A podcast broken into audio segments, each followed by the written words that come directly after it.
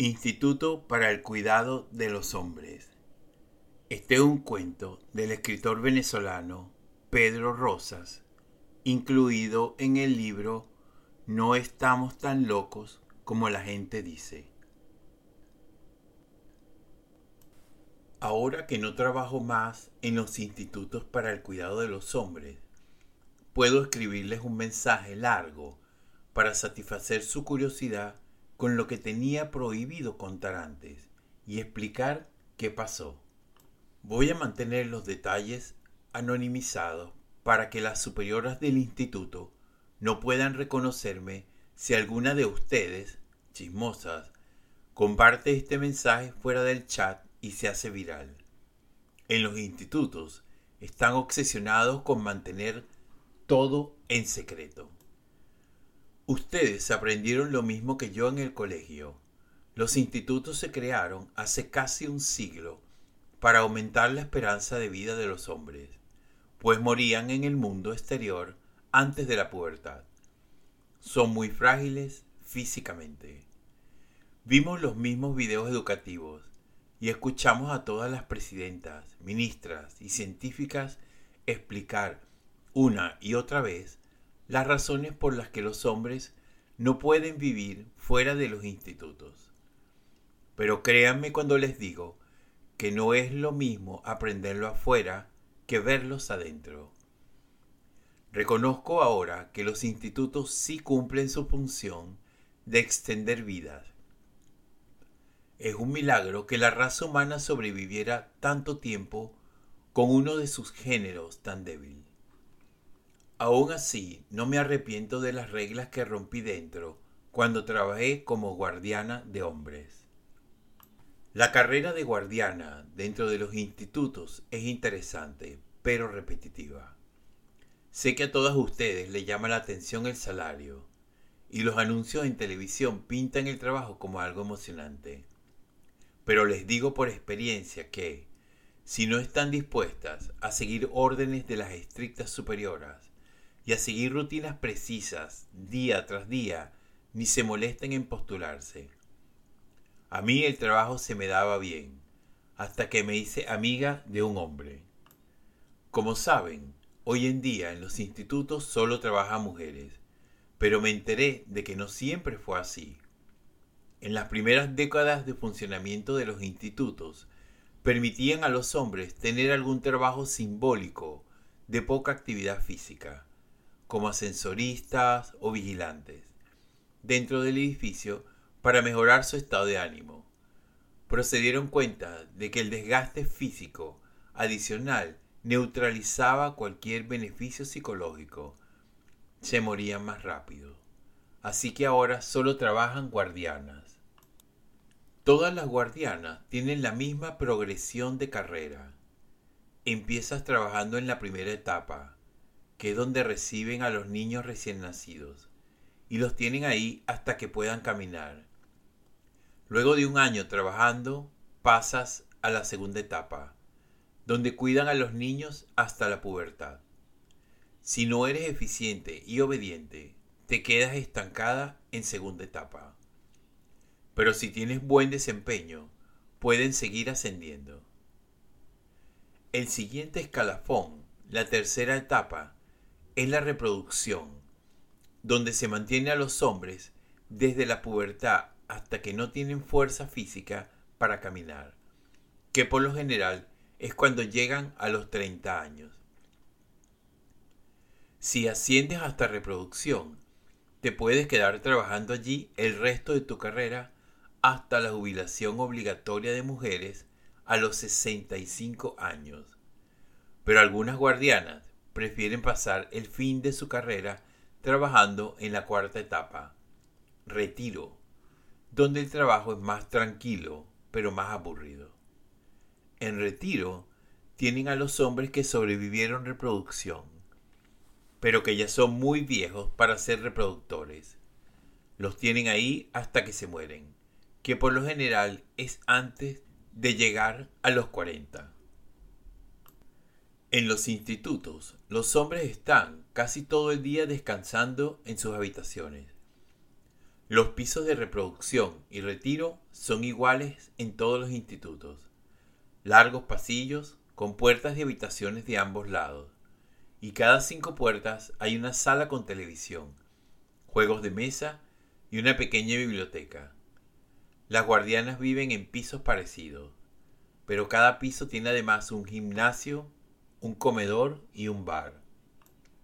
Hay solo dos hombres por habitación Escuché que antes había tres o cuatro, pero después de tantas décadas de experiencia, se dieron cuenta de que dos hombres juntos pueden llevarse más o menos bien, pero si hay tres o más, terminan peleando por alguna estupidez.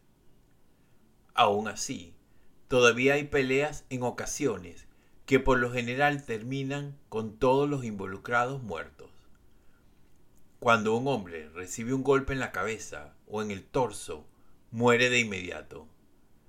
Mientras que el hombre que logra golpear muere de un infarto o por el gran esfuerzo físico que hizo para dañar al otro. Es un espectáculo lamentable. En la mayoría de los casos, la causa de la pelea es que dos hombres están celando a la misma guardiana, como ocurrió conmigo pero a veces el objeto del deseo es un tercer hombre. Cuando me despidieron tenía tres años trabajando en reproducción. Es la mejor etapa para trabajar porque el día es más movido. A diario tienes que llevar dos o tres hombres al quirófano ambulatorio para la extracción de espermatozoides, que es un proceso delicado. Y después de unos meses las doctoras te dejan asistirlas en la operación. Además, en esos años como reproductores es cuando los hombres están más despiertos. Puedes hablar con ellos con normalidad, bromear, hacer preguntas y responder las suyas. En fin, conocerlos como conoces a cualquier amiga o familiar en el mundo exterior. Cuando son bebés o niños, no son muy interesantes no puedes jugar con ellos como si fueran niñas porque les harías daño. Y cuando están en retiro están casi catatónicos. En mi caso, de los dos hombres que se pelearon por mí, solo murió uno, porque se tropezó y se golpeó la cabeza al caer. El muerto era un loquito, apenas le hablaba por cosas de rutina. El segundo se desmayó al ver al otro muerto pero afortunadamente cayó sobre un sofá y sobrevivió. El sobreviviente lo voy a llamar Juan, aunque adentro solo los llaman por un número. Era mi amigo. Juan era hijo único, y creo que eso lo hacía más estable emocionalmente que los otros hombres. Su mamá lo visitaba casi todas las semanas. A los demás los visitaban quizás cada tres o cuatro meses. Hay muchos hombres que nadie visita y casi siempre están deprimidos o tienen tendencia a ponerse violentos. Los hijos únicos reciben más visitas porque las madres tienen más tiempo para ir al instituto. Creo que en este chat todos tenemos varias hermanas, así que saben que las mujeres con niñas que cuidar tiene muy poco tiempo para visitar a sus hijos en los institutos. Juan murió de un infarto. Muchos mueren así. Diría que al menos uno a la semana en este instituto. Y me contaron que en los otros institutos es igual. Por suerte para mí, adentro nadie hace muchas preguntas cuando un hombre muere sin que haya violencia de por medio los registran como causa natural sin preocuparse mucho de qué causó su muerte. La presidenta se llena la boca diciendo que los hombres reciben los mejores cuidados, pero en realidad son tan frágiles que inevitablemente hay una cultura de resignación entre las guardianas. Por más que nos esforcemos, muchos hombres mueren antes de su tiempo, sin que podamos haber hecho nada para evitarlo y al poco tiempo de entrar al instituto te deja de afectar. Es como proteger una vajilla de cristal en un terremoto. Es preferible concentrarse en salvar la mayoría. Pero la falta de interés en averiguar las causas de muerte no quiere decir que las superioras no tengan sospechas. Así no hagan mucho por despejarlas, en especial cuando creen que una guardiana pudo estar involucrada. En los meses antes que muriera, Juan y yo hablábamos varias horas al día. Me seguía en mis rondas, caminando despacio tras de mí. A las superioras no les importa que te sigan. Han comprobado que hablar con mujeres es bueno para su estado emocional. Hablamos de muchas cosas, pero Juan siempre buscaba la manera de hablar sobre reproducción. Yo le respondía con la verdad, como nos enseñan a todas las guardianas a responder las preguntas de los hombres.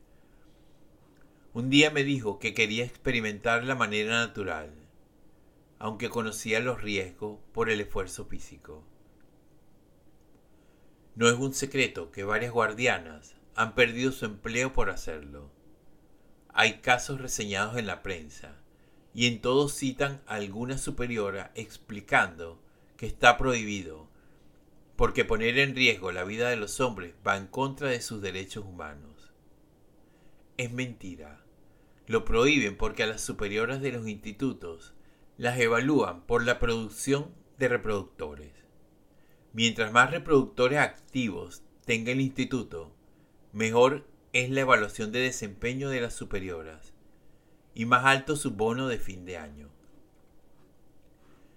Cuando las superioras sospechan de una guardiana, la despiden con cualquier excusa menos la verdad, para así evitar escándalos que afecten su propia carrera. No les voy a contar la excusa que usaron conmigo para que no me identifiquen. Basta con decir que era algo que ni siquiera está prohibido. Voy a extrañar el salario, pero al menos tuve una experiencia que solo tiene una mujer en un millón o menos.